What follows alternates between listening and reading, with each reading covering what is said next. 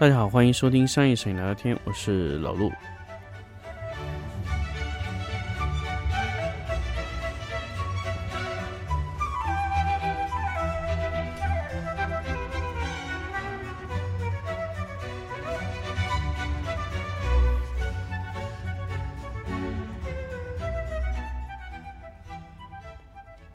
欢迎大家继续来收听新的一期这个商业摄影聊聊天节目。那么这一期呢，想跟大家分享一个关于安全动态范围的一个一个话题。呃，我特别特别想跟大家分享关于这个东西，因为其实，在之前我记得我之前有分享过关于这个内容，为什么这次我还要拿出来讲呢？因为上一期呢，咱们在分享灵位的时候呢，顺带带到了这个话题。其实最近有一个事件啊，就是飞思的那个代言人，他后来也是出现了拍了一张羽毛的图。那当然，我不说那个图有没有抄袭，或者说是有借鉴的成分。那么他本来呢想展示那么多白色的东西在画面中，但是最后展示出来，就是很多用户看到是过曝的感觉，就是感觉没有细节。这个东西的展示呢，其实。对于呃这个广告推广来说，其实我觉得相对来说是比较失败的一个事情。为什么呢？因为它本身想展示动态的捕捉能力会很好，但是其实在最后的展示效果其实并不好。为什么呢？因为我们的手机，我们的观看端，观看端它不一定是特别好的显示设备，所以如果你拿着非常好的显示器去调整完图片，认为它是 OK 的情况，直接推放给。每一个平台、每一个终端去看的话，就会有一个非常大的问题。当然，当然，从这个话题呢，我们也推出了后面很多的一个事情，也就是说，我们要不要买好的显示器？要不要买贵的显示器？要不要买色域宽的显示器？哎，这个就成为一个非常好的话题。所以这期啊，安全动态快门啊，安全动态范围啊，我们就是呃拿出来讲一讲关于动态这个事情。其实我们知道，其实我们的相机有一个相机的捕获动态，什么意思呢？就是在相机在拍摄的时候捕获回来能有多少东西。那么也就是说，你捕获回来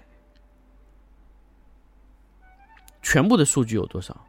那么当然，我们其实没有关注过显示器的动态。其实显示器它能展示的一部分动态也是非常非常非常有限的，并不是说你的显示器想让它展示什么东西都可以的。显示器它有极限。显示器动态一般比较低，一般会小于八档，所以你比如说你相机十三档啊，那你其实从显示的维度上面来看啊，是看不到那么多。那么看不到那么多情况下呢，就是你整个图片其实也就是被压缩成了八八个动态左右的状态去看的，所以很多时候呢。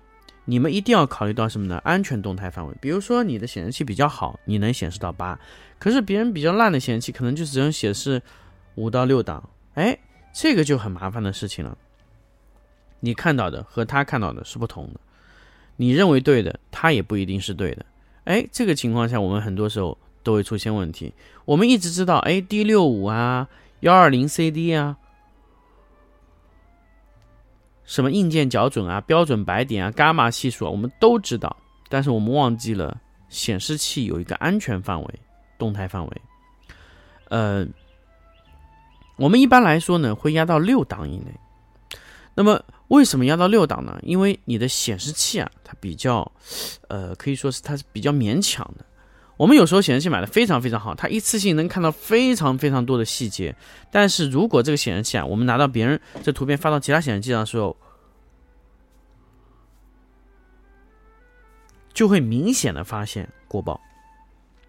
那么也就是说，我们在优秀的显示器上，我们不要贴着线做，但是我们需要让他看到那个地方是有东西的，所以我们需要通过一些信息的判断。来得到说，哎，这个东西必须安全的，那个地方是安全的，这就是安全的动态范围。什么情况是属于安全的动态范围呢？一般来说，在你的显示器上，只要不超过两百四十最亮的地方，你的暗部不要低于四十，就是比较安全的啊。那么，如果你想放宽一点，三十也是可以的，但是尽量不要做三十以下的东西。如果你的暗部有细节，你想让它展示出来。尽量尽量不要用三十以下。那么，如果动态好的显示器和动态差的显示器在显示安全范围动态内的图片，其实显示效果是一致的。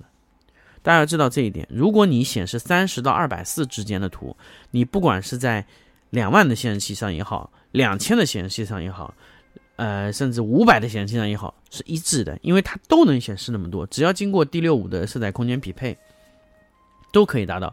但是如果你在两万上的显示器能显示到，比如说你做了十到二百五的状态，那么你到两千就不一样了，两百就更不一样了，对吧？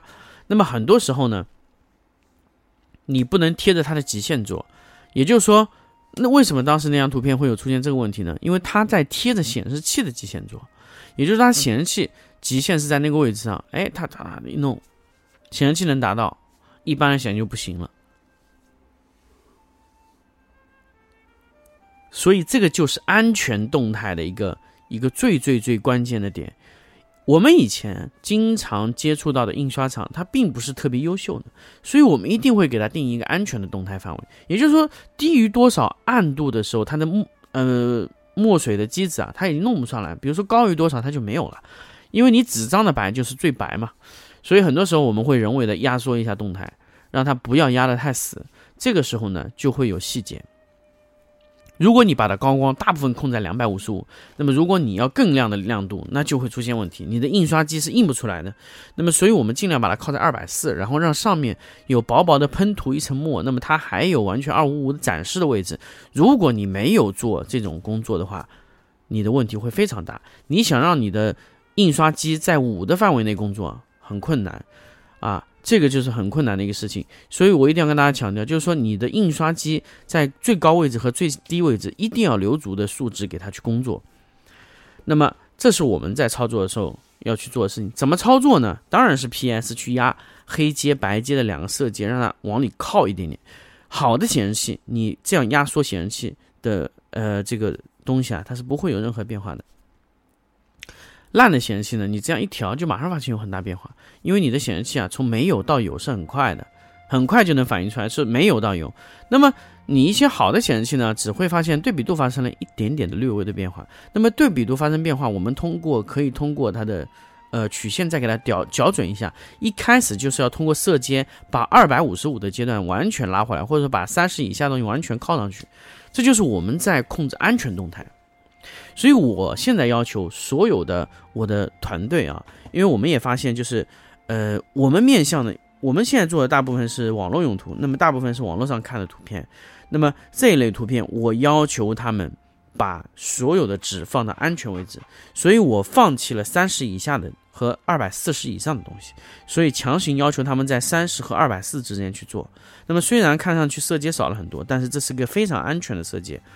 其实一张图片到底是高阶、低阶，还是高爆还是低爆，怎么样？有没有动态或者怎么样？对比度 O 不 OK？完全不取决于你的低和高的位置，而是取决于你的动态范围位置。所以这就是我一直想跟大家强调，就你任何图片出去，你必须得给它有一个充分的展示位置。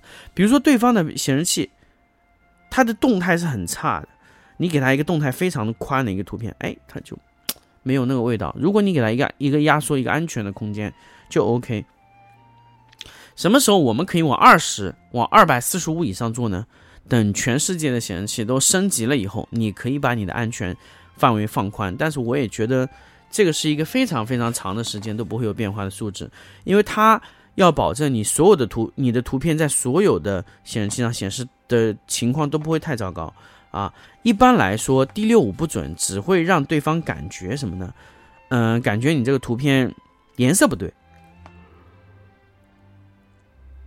但是细节细节一定要是做过安全动态控制的。如果你不控制那个动态，它直接爆掉，啊，就是你完全显示不到，你的用户也觉得那地方，哎，要不就全黑，要么就全白。但是那里面你有东西的情况下，你不能这样压缩。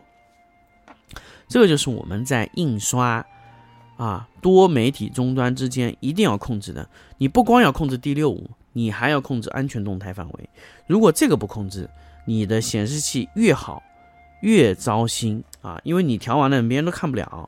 所以你一定要控制你的东西到动态。那么这个时候又回过来了，就是我们有没有可能让显示器啊，哎，人为的压缩小空间呢？这个时候啊，硬件校准就很重要了。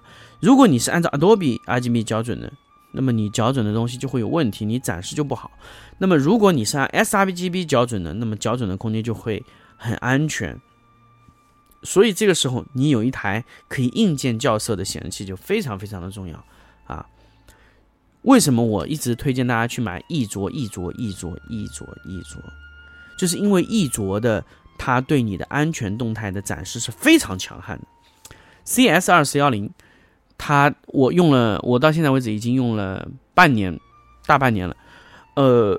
从现在感觉来看，它对的安全动态看的是非常准确，就几乎可以还原到任何一个状态。比如说，我想把它动态压缩一点点，也 OK。你可以人为的调节它的黑场，就可以直接把它动态压缩短啊。当然，如果你是 sRGB 的，其实你对于很多的一些展示空间还是非常准确的。它的颜色一二三四五六七八九十都是展示的非常清楚的。但是你要在最后的时候校准的时候，告诉自己一点，有一些东西别人可能是看不见的，那么这个东西你要自己去把握，那不是任何硬件可以告诉你的。比如说三十以下的，你看起来有一些费力的时候，别人是根本看不见的。如果你看起来是很清楚的，别人看起来是很费力的，你要看起来特别特别清楚，别人看起来才算是清楚的。那么这个东西的调整一定是通过数值去判断的啊。